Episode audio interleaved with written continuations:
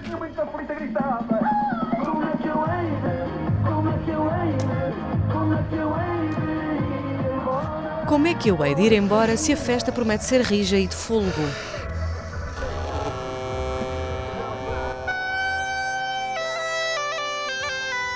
Entre uma gaita de foles e o É o Bicho, é o Bicho, Vilarinho do Bairro e Rui Santiago estão em campanha para recuperar tradições.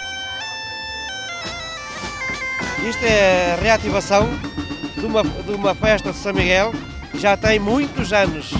E há uns tempos para cá isto morreu um bocado, só se faz a procissão.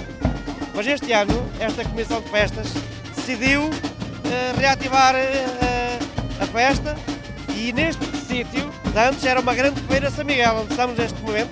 Isto era uma feira São Miguel que juntava aqui romeiros, mais de 20 autocarros e talvez mais de 100 tendas. Hoje não está assim, mas esta comissão de festas decidiu reativar e que muito bem. E olha, conte-nos lá, porque eu ia a passar, isto foi tudo por acaso. Ah, que terra é esta? Vilarinho do Bairro faz parte do Conselho da Nadia e do Distrito de Aveiro. E pronto, olha, isto, na minha opinião, os presidentes de junta, para mim, não têm tido um carinho por esta feira. Porque isto era uma coisa que mesmo a junta nunca devia ter deixado acabar uma feira destas. Hoje é o primeiro dia de há muito tempo. Há muito tempo, dá quanto?